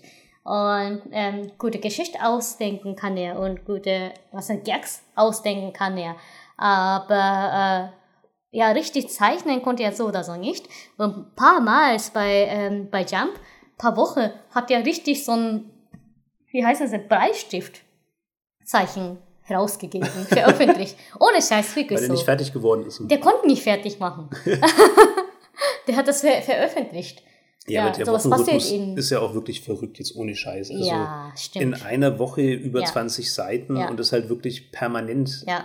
Also solche Serien. So, ja, Wunder wert, dass der, der äh, One Piece so Langzeit ja. richtig gut macht. Ne? Ja, ja. Also der muss ja richtig ein Genie sein. Das, das, kann man nicht so machen. Außer Bleach, Manga, äh, Naruto, die Manga-Genie oder Legend, die, die schaffen das auch nicht. Ne? ist ja witzig, dass du das jetzt so positiv ähm, darstellst, weil normalerweise schimpfst du ja immer so über die Jump-Serien und genau über diese Reihen. Also, ich mag, die, ich mag nicht von äh, Herangehensweise von ja. Jump.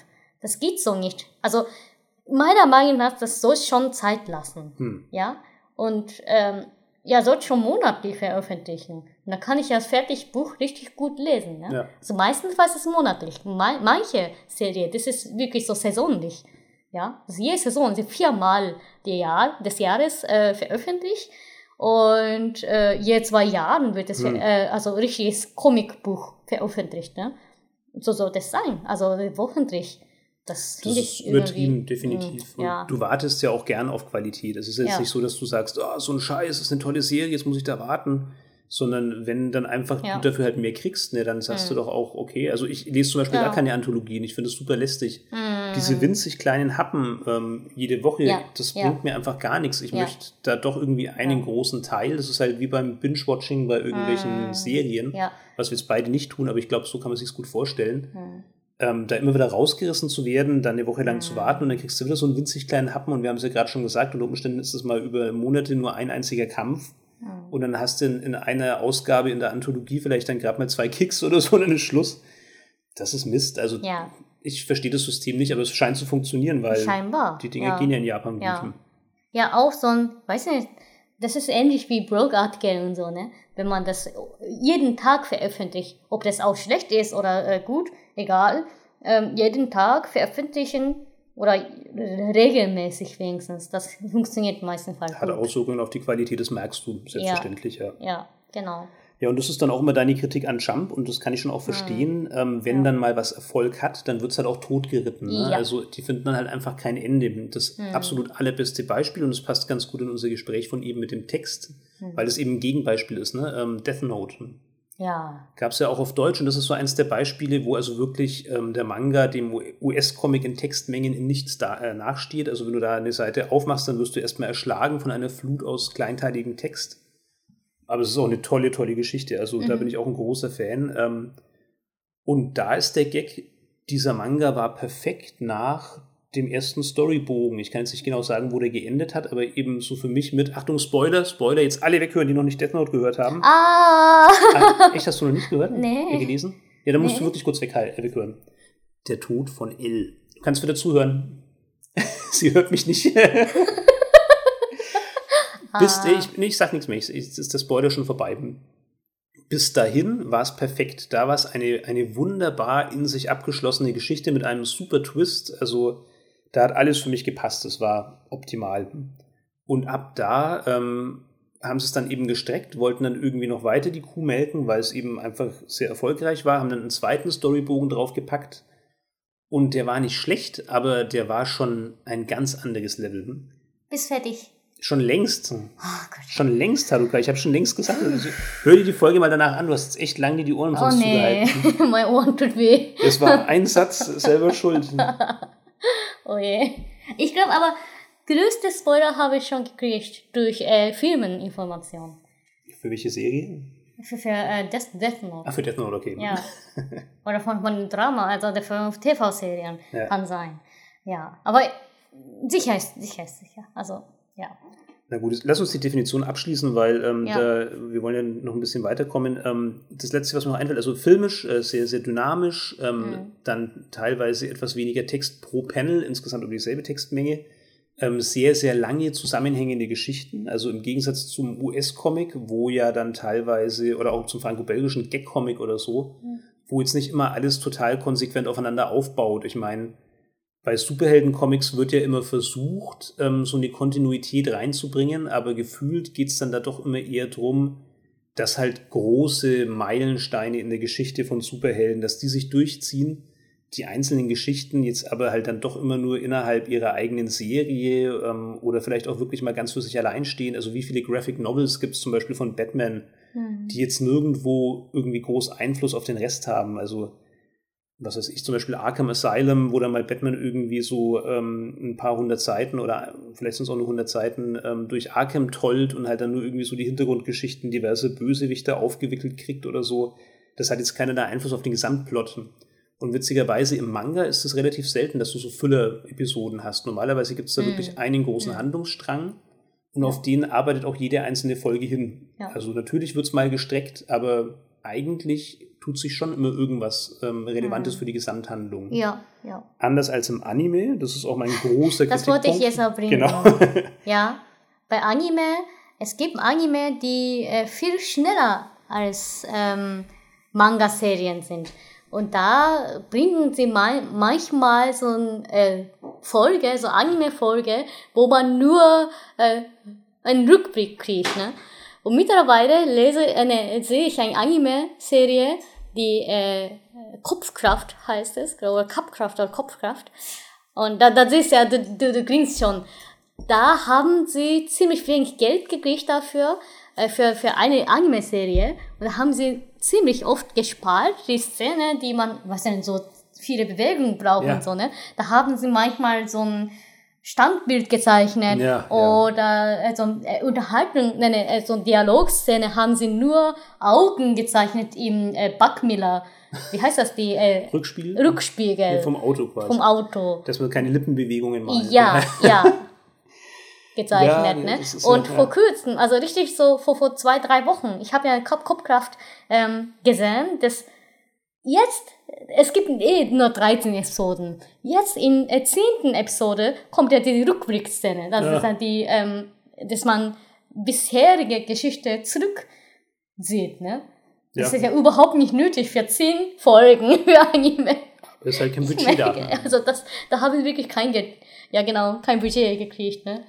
Krass. Ja, aber das Budget ist gar nicht der einzige Grund. Also was es auch wirklich oft gibt, ist, dass eben die ähm, Trickserie natürlich nicht standhalten kann mit der Geschwindigkeit vom Manga. Also das heißt halt, der Manga, beziehungsweise umgekehrt, also der Manga wird viel, viel ähm, in viel längeren, nee, warte mal, jetzt habe ich mich verheddert. Also oftmals ist tatsächlich die Anime-Reihe weiter in der Handlung, als es der Manga ist. Und normalerweise Ja. basiert ja der Anime auf dem Manga. Also nehmen Ja. wir mal ein Beispiel. Ähm, Hagane no Renkin Jutsushi, Full Metal Alchemist. Auch? Ja, vor allem Dragon Ball. Ja, das, das, da bin ich nicht so drin, aber stimmt, Echt. Dragon Ball war Dragon Ball ist ohne Ende. Fast jede, ich glaube, vier, drei Wochen kommt ja diese So eine Füllerfolge. Füllerfolge. Ja, Also der, der Gag ist, ähm, Hagane no Renkin Jutsushi, da weiß ich so ein bisschen. Das, die Serie war so erfolgreich in Japan, dass man wirklich ähm, ungewöhnlich früh entschieden hat, man macht Ja. eine Anime-Reihe dazu. Hm. Und zu dem Zeitpunkt, wo die Reihe gestartet ist, gab es aber halt leider noch nicht besonders viele Manga-Folgen. Und ähm, Es gab fünf und so, gell? fünf Bände, glaube fünf ich. Ja. Bände. Fünf, fünf Tankobons, also das sind Ja. die Taschenbücher, die das sich dann eben zusammensetzen aus den Kapiteln der Anthologien und es sind immer so grob 200 Seiten. Meistens ein bisschen weniger, so um die 180 oder so ist, glaube ich, so eine normale Tankobon-Größe. Ja. Und dann irgendwann hatte natürlich der Anime den Manga eingeholt, weil Mhm. ähm, wenn natürlich, jetzt sagen wir mal im Monat, ich glaube, was war das? Von, von Squaresoft war das tatsächlich eine Anthologie, ne? Ja. wie hieß denn das? Äh, Gan- Gangan. Gangan? Ja, genau, Mhm. Gangan. Also in Gangan erschien ähm, dieses Hagane no Renkin Jutsushi Full Metal Alchemist. Und ähm, als dann quasi die Anime-Reihe auf dem Stand des Manga war und es kein neues Futter gab, die aber natürlich weiter produzieren wollten, weil sie gerade auf der Höhe ihres Erfolges waren und gesagt haben, hey, jetzt den, den Hype müssen wir ausnutzen und, und Hagane no Renkin Jutsushi war ein Riesenhype. Also das war Ja. wirklich ein Phänomen in Japan. War ja, glaube ich, auch die Reihe, die dich zum Manga-Lesen gebracht hat, Ja. wenn ich mich recht entsinne. Ja. Zu Recht ist auch wirklich eine tolle Reihe, die man nur empfehlen kann. Mein Bibel. Ja, Ja. die sind aber wirklich gut. Also Das ist echt gut. wir sind beide sonst jetzt nicht so, obwohl man das nicht glauben mag, wir sind nicht so die Mainstream-Manga-Fans. Wir haben jetzt ganz viele Mainstream-Manga genannt. Ähm, das ist aber vor allem, weil man natürlich die grundlegenden Mechaniken ähm, von Manga-Publikation und von Manga an sich am besten an Beispielen erklärt, die möglichst viele Leute kennen. Aber normalerweise sind wir da tatsächlich ein bisschen jenseitiger. Haruka natürlich noch viel mehr als ich, ähm, weil die sich besser auskennt. Aber ja, also Hagane no Renkin Jutsushi, obwohl Mainstream, ist das wirklich eine gute Reihe. Und naja, was passiert dann, wenn die Anime-Reihe eben keinen Stoff mehr hat? Dann müssen sie halt irgendwie Zeit überbrücken. Aber natürlich können sie jetzt nicht einfach den Kanon weitertreiben. Sie können nicht einfach die Story weiterführen, Ja. obwohl der Autor noch gar nicht entschieden hat, wie es weitergehen soll. Und dann müssen sie halt irgendwas machen, was völlig irrelevant für die Gesamthandlung ist. Ja. Und das merkst Wobei, wobei ich fand schon die äh, alternative Geschichte nicht schlecht fand. du. Ich ne? fand sie furchtbar. Du fandest es furchtbar, aber ich als 14-Jährige fand ich schon mal, ja okay, das könnte auch so funktionieren. Also ein könnte, normaler Anime bringt halt jetzt einfach so lange irgendwelche Run-Stories, bis eben neues Material vom Manga da ist. Ja. Im Fall von Hagane no Renkin Jutsushi war es aber so, dass die gesagt haben, hey, wir können da jetzt nicht ewig warten und so viele Füller können wir gar nicht produzieren. Wir führen die Serie jetzt einfach mit unserem eigenen Storybogen zu Ende. Mhm. Und dann haben sie eben wirklich die Geschichte weitergeschrieben, völlig unabhängig vom Ja, Manga, haben was ganz, ganz anderes draus gemacht. Hm. Ja, klar, auf Manga-Reihe, das war richtig, also das war definitiv besser ge gewesen. Aber ich Welten. war weltend. Es war natürlich, aber anders wäre auch komisch, ne? Ja. Anders wäre komisch. Also ich habe als Finde ich nicht. damals, Find ich nicht. Ich denke mir immer, es sind so viel mehr Leute und auch so erfahrene Leute in so einer Anime-Produktion beteiligt. Ich meine, das ist jetzt vielleicht einfach, das so ein Widerspruch in sich. Also auf der einen Seite weiß ich ja, dass viele Köche den Brei verderben. Das weiß ich sehr gut aus meiner eigenen Arbeit. Und gerade zu Massenentscheidungen, da wird halt immer alles glatt gebügelt. Ne? Also da wird immer alles, was, was abgefahren ist, was so ein bisschen ungewöhnlich ist, was vielleicht dann auch so ein bisschen den Massengeschmack vergrätzen könnte. Da wird gesagt, ah, können wir nicht machen, nee, nee. Und dann wird es halt so 0815-Ding. Aber mhm. eigentlich denke ich mir schon immer, wenn so viele Profis zusammenkommen, dann müsste da doch eigentlich was viel Originelles Ja, da, da müssen sie schon äh, be darauf beachten, dass sie nicht überschreiten, die Manga-Serie. Ja. Ja, da, da habe ich Gefühl. Und äh, damals haben sie schon wahrscheinlich gekriegt. Ne? Ich habe ja das fast real, real Zeit, also fast gleichzeitig begleitet, die Manga-Serie und Anime-Serie, mhm. beide. Und ich habe ja ab äh, zweiten, na, wie kann ich sagen, zweiten Serie vom Anime gleich gemerkt, okay, die, die sind eigentlich viel schneller als Manga-Serie. Mhm. Ne? Da müssen sie irgendeine Form also die zweite Geschichte, Staffel. Staffel, genau, ja. zweite Staffel, ja. Und äh, da müssen sie irgendeine Form das ähm, ja abschließen, die Geschichte, ne? Und die, äh, wie kann ich es, Art und Weise abzuschließen, das war schon mal okay. Ja. Und das war das größte Ziel, dass es so okay Niveau halt, ne, hält, ne? Wenn es so ein wunderbares Niveau kommt, dann, wer weiß, dass danach die Manga-Serie kommt, das Originalserie, wenn es noch schlechter beendet wäre, ja, das wäre okay. noch schlimmer. Ja, ich war richtig, war richtig begeistert bei dem äh, Manga-Serie, dass es äh, abgeschlossen war. Aber das ist erst, ich glaube, zwei, drei Jahre später gewesen. Das war auch ein toller letzter Band. Normalerweise ja, hast du, also das ist so ein, so ein anderes, wirklich ähm, total erstaunliches Merkmal vom Manga, dass das Finale, ähm, das Ende eigentlich immer enttäuscht. Mhm. Immer. Ja, es ja besonders bei Urasawa. Ja, stimmt. Der Urasawa, der Auf macht, den ich später noch komme. Ja. Ja, Urasawa Naoki, ne? Der Urasawa, der Naoki Urasawa, der, der macht immer schlechte Geschichte, wenn er abschließt. Stimmt, also die Geschichte ist der Wahnsinn, der aber das Ende ist immer so scheiße. ja, es ist immer so, das ist das Schlimmste. Ja, das stimmt. aber stimmt. ja, bei Kagane no Nenkin das, das finde ich äh, schon erstaunlich, dass die Zeich, dass der Zeichner oder Zeichnerin eine Frau ist. Ne? Ja, ja. also unglaublich, das, unglaublich. Ja, unfassbar. Die das, machen es richtig toll. Also schon mit unseren letzten Folgen. Bis heute habe ich noch so ein bisschen ähm, Bedenken, was unsere letzten Folgen angeht. Wir haben ja noch immer relativ wenig Feedback. Vielleicht ist es in dem Bereich ja ganz gut. Ähm, aber ich denke mir immer, Mensch, wir haben da so viele Stereotypen aufgeworfen, auch gerade was, was Homosexuelle und so angeht. Hoffentlich nimmt uns das keiner äh. übel oder versteht das keiner falsch. Ähm, ich wir bin haben schon frauenfeindlich. versucht. Natürlich bist du nicht frauenfeindlich. Und ähm, wir haben halt so viel verallgemeinert und so im, im Nachbearbeiten und im zweiten ähm, Anhören der Folgen habe ich so das Gefühl gehabt, Mensch, das könnte jetzt, wenn jemand uns persönlich nicht kennt, könnte das schon jemand leicht in den falschen Hals kriegen. Wir hoffen mhm. mal, es war nicht so. Jetzt, ich, ich erzähle den ganzen Quatsch, weil ich jetzt gerade ähm, in dem Zusammenhang eine Frau zeichnet, sowas. Mir natürlich denke, ah Mensch, das ist schon wieder so eine, so eine fiese Ecke, wo man sich einfach so schnell, so extrem in die Nesseln setzen kann. Also, wie, wie, wie bereitet man das am besten auf? Ich bin tatsächlich Gestalter und ich habe ähm, Grafikdesign studiert an einer Fachhochschule ähm, und habe da wirklich unter vielen, vielen weiblichen Kommilitoninnen ähm, eben gelernt. Und ich hoffe jetzt einfach mal, ähm, dass man mir als Designer und als Illustrator so viel Kompetenz ähm, zugesteht, oder vielleicht ist es ja auch wirklich ein bisschen allgemeine, allgemeingültig bekannt, dass einfach das Herangehen an ähm, Gestaltung von Frauen und Männern durchaus grundsätzlich verschieden ist. Also das kann man schon mhm. so sagen, ohne jedes Vorurteil, ähm, ohne jede, sagen wir mal, Herabsetzung von Frauen ähm, oder von Männern, egal von welchen der beiden Seiten. Die, da werden einfach verschiedene Schwerpunkte gesetzt. Ja. Und was ich bei Männern extrem oft sehe, ist so ein totales Aufgehen in Details, in Präzision, mhm. in Perspektive, ähm, in technischen, kleinteiligen, funktionalen Zeichnungen und so. Das habe ich bei Frauen jetzt nie erlebt. Ich weiß ja. durch die Reihe, über die wir gerade gesprochen haben, solche Frauen gibt es, weil eben gerade die ja. Zeichnerin von Hagane no Shitsushi, wenn du nicht weißt, dass es eine Frau ist, also auch als Fachmann schaust du die Zeichnungen an und würdest jetzt erstmal sagen, na, das war ein Mann, weil einfach der ganze Stil so allein schon, wie wiedererkennbar die Gesichter sind, wie extrem präzise jeder einzelne Charakter ja. sich aus jeder ähm, Perspektive wiederholt. Also so kleinste Details, die wirklich, egal aus welcher Ansicht, immer gleich wirken, immer gleich funktionieren das ist meine Überzeugung nach für Frauen untypisch. Denn die Frauen, die ich hm. kennengelernt habe ja. und die, die Frauen, deren Gestaltung ich gesehen habe, die legen halt Wert auf Farbgebung. Das ist so eine große Schwäche der Männer. Ja. Die legen eher ähm, Wert auf das Expressionistische, also auf die Auflösung der Form, auf ähm, eher so ein gefühlsbetontes Zeichnen und Malen. Mhm. Keinerlei Wertung, ähm, überhaupt nicht in, in irgendeiner Form das jetzt ähm, gegenüber diesem Präzisen herabgesetzt. Aber ich war extrem überrascht, dass eine Frau Hagani oder Kimchichi ja. gezeichnet hat. Auch wie sie Geschichte erzählt, ne? wie sie so, so, so eine lange Zeit Geschichte erzählt. Das ist ja eher sehr selten bei Frauen. Ja.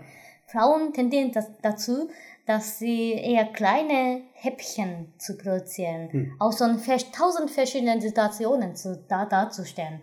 Auch so, so innerliche Monolog, da können Frauen richtig toll. Aber so eine lange Geschichte, dass er, ja, so wirklich für zehn Jahre geht, ne? fast zehn Jahre war es, glaube ich, ja.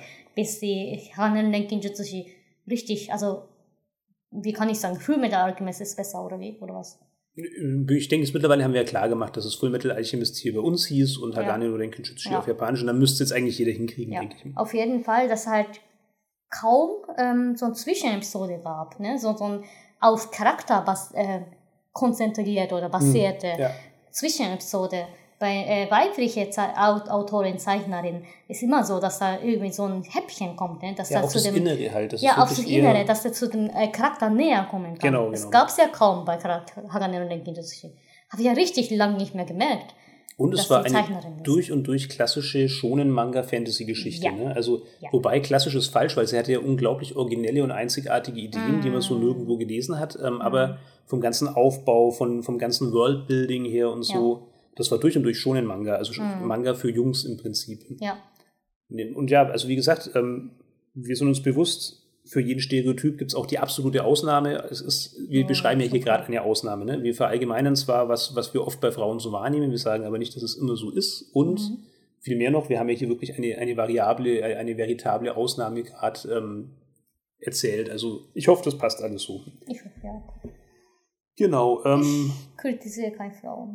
ja, du dürfst es ja eh alles sagen. Ich, ich fürchte yes. nur meine Sicherheit. Yes. Also wenn, wenn der Shitstorm kommt, ich, ich hab, wenn, dann hab's ich falsch gemacht. Aber gut, noch, noch sind wir ja unter uns und noch ja. ähm, müssen wir uns, glaube ich, nicht fürchten. Ja. Aber ansonsten, hey, wir diskutieren wirklich gern mit euch. Ne? Wir wiederholen es nochmal. Ähm, mhm. Ihr dürft uns da gern widersprechen. Wir freuen uns wirklich drüber. Und wenn mal irgendjemand einen Kommentar schreibt, den wir nicht ja. kennen, der nicht aus unserem Freundeskreis ist, super. Ihr könnt Wobei, auch über meine, meine Aussprache kritisieren. Ja, das ist doch Quatsch. Ja, ja das, komische das, Satzbau, ja, ja, ja. Nein, gern. das wollen wir nicht. das wäre das wär blöd, weil Wer ist bewusst? Du bemühst dich so und du machst es auch so gut. Also das würde ich jetzt ehrlich gesagt weniger gern lesen wollen, außer ja. es ist was wirklich Konstruktives, wenn jemand wirklich da ähm, irgendeine Idee hat oder wirklich irgendeinen Vorschlag, der dich weiterbringt, mhm. da freuen wir uns natürlich. Mhm. Aber das jetzt kritisieren, das fände ich schon irgendwie albern. Also das muss ich jetzt nicht haben. Und ganz wichtig, jeder Freund, ähm, der uns äh, einen Kommentar schreibt, ist selbstverständlich ganz genauso willkommen, aber Natürlich ist so dass das Ziel, Mensch, irgendwann vielleicht ähm, hört auch mal jemand den Podcast und reagiert darauf, den wir gar nicht kennen. Das wäre natürlich cool. Aber ich schweife schon wieder ab. Ähm, ich beende jetzt hier einfach mal die Definition. Man könnte jetzt noch viel über Genres sprechen und ja, so weiter und, und so fort. würde ich auch sagen, dass wir diese Folge erstmal beenden. Ach komm, eineinhalb Stunden haben wir letztes Mal geschafft. Aber ich muss mal. Ach so, dann geh doch du mal. Ich mach kurz weiter und wenn du na, das Na, na, dann machen wir erstmal Schluss. Da könnten wir schön weitermachen. Würde ich sagen, weil ja, aber wir sind so weit am Anfang unserer Liste. Da könnten wir nächstes Mal weitermachen. Na gut, also ich, ich widerspreche meiner Frau nicht, dann ähm, beenden wir die, die Folge hier. Ähm, ja, dann haben wir gerade mal die Definition geschafft. Aber immerhin, ich meine, wir haben ja ganz viel außenrum geboten. Ähm, wir hoffen, das war schon mal was. Scheinbar bürgert sich das bei uns so ein bisschen ein, dass wir zu intimen Blöcken operieren. Also es wird dann jetzt halt immer so äh, mehrere Folgen zu einem Thema geben das ist vielleicht auch nicht das Schlechteste, aber hey, da brauchen wir wirklich mal euer Feedback. Also ähm, gebt uns da doch bitte mal Bescheid, wie ihr euch das Ganze wünscht, was euch da gut gefällt. Ähm, ich meine, klar, unsere Zeit ist jetzt auch nicht unendlich, aber wir wollen da gern auf das eingehen, was ähm, jemand, der sich wirklich die Zeit für uns nimmt, auch wünscht. Also wir freuen uns ja auch darüber, wenn jemand in dem Überangebot an Freizeitbeschäftigungen auf uns zurückgreift. Deshalb, ja, berichtet uns, was euch da gefällt. Aktuell bleiben wir halt in dem Modus, wir machen jetzt über mehrere Folgen ein Thema und ähm, wenn wir damit fertig sind, sind wir damit fertig. Dazu noch kurz eine Ansage in eigener Sache. Ähm, durch gemeinsame Anstrengungen haben wir es jetzt geschafft, ähm, tatsächlich wahrscheinlich, hoffentlich regelmäßig auf iTunes zu sein. Das heißt also, hm. wer irgendwie darüber gern Podcasts ähm, beziehen möchte, wer da vielleicht irgendwie den RSS-Feed oder so bemühen möchte von iTunes, wer vielleicht da irgendwie subscriben will oder so, der kann das tun. Der ist sogar explizit dazu aufgefordert, weil natürlich uns das extrem hilft, ähm, wenn ihr uns eine Bewertung schreibt, wenn ihr uns da abonniert, ähm, dann kriegen wir Sichtbarkeit, wir haben ja keinerlei Werbung, wir haben ja keinerlei Partner. Hm. Und wir wollen natürlich unter die Leute, das wäre einfach schade, dieses, äh, diese Arbeit, die wir hier reinstecken, so komplett nur ähm, ja, für uns selbst zu machen. Deshalb, äh, wenn ihr uns da unterstützen wollt, dann freuen wir uns extrem, ja. wenn ihr uns einfach eine positive Bewertung da lasst. Mhm Und eben anderweitig in irgendeiner Form. Also ihr könnt unseren YouTube-Kanal abonnieren, da müssen wir dringend mal was Neues machen. es schaut so aus, als würde es etwas dauern, bis die Episoden auf der Homepage auch zu iTunes kommen. Wir sind da jetzt ganz frisch. Aktuell sind, glaube ich, sieben Episoden ja, drauf. Ist. Wir haben aber ich schon. bis nächste äh, Morgen, also halt bis morgen früh, muss der achten Folgen schon kommen. Ich hoffe es, weil veröffentlicht ja. wurde es ja schon letzten Freitag, also oder letztes nee, Wochenende, glaube ich. Ja, aber da haben wir erst ab Montag da auf dem glaube ich. Auch, auch. Das kann sein, dass es später ja, ja. dran war. Ja. Also, also ich habe auf jeden Fall äh, aktualisiert, die RSS-Feed. Wenn ihr die neuen Folgen früh wollt, dann seid ihr natürlich an der Homepage besser dran. Auch über die könnt ihr euch ja ein RSS-Feed einrichten. Ähm, ich weiß nicht, ob ich dafür irgendwas tun muss, ich hoffe es nicht. Aber auch da, hey, schreibt mir, schreibt mir, sagt mir, was ich, tu, was ich für euch tun kann. Ich tue es. Mhm. Ähm, ich bin kein Digital Native, ähm, deshalb ich versuche mich da halt gerade irgendwie durchzuführen. Ich schon, ja. Yeah. Ja, genau. Was soll ich denn da tun? Du sag's mir, sag's mir. Ja, aber wie gesagt, also wir brauchen Input. Wenn wir das so machen sollen, wie es euch gefällt, dann müssen wir wissen, was euch gefällt. Ähm, dann müsst ihr uns das sagen. Wenn ihr uns unterstützen wollt, dann tut es in Form von Comments, in Form von Likes, in Form von Abos. Mhm. Ähm, und ja, wie gesagt, wir werden dann weitermachen in der nächsten Folge mit dem Thema Manga. Wir werden dann ein bisschen berichten, warum wir eigentlich uns mit Manga beschäftigen, was denn so die Unterschiede von Manga in Japan und Deutschland sind, was wird hier veröffentlicht, was wird in Japan veröffentlicht, was denken die Leute jeweils darüber. Und natürlich werden wir nur unsere persönlichen Empfehlungen aussprechen. Was haben wir mit viel Freude gelesen? Was lesen wir aktuell? Was sind vielleicht auch Sachen für Japanisch-Lerner? Also wenn jemand wirklich Manga im Original lesen will, dann hat er ja mannigfaltige Möglichkeiten zum Glück. Da könnten wir vielleicht auch ein bisschen über Bezugsquellen berichten. Ne? Also woher kriegt man denn sowas? Und ja, das ist so dann quasi der Ausblick auf die nächste Folge. Wenn ihr bis hierher durchgehalten habt, dann vielen Dank. Bleibt uns treu, hört uns wieder zu. Und wir sagen bis zum nächsten Mal. Bis zum nächsten Mal.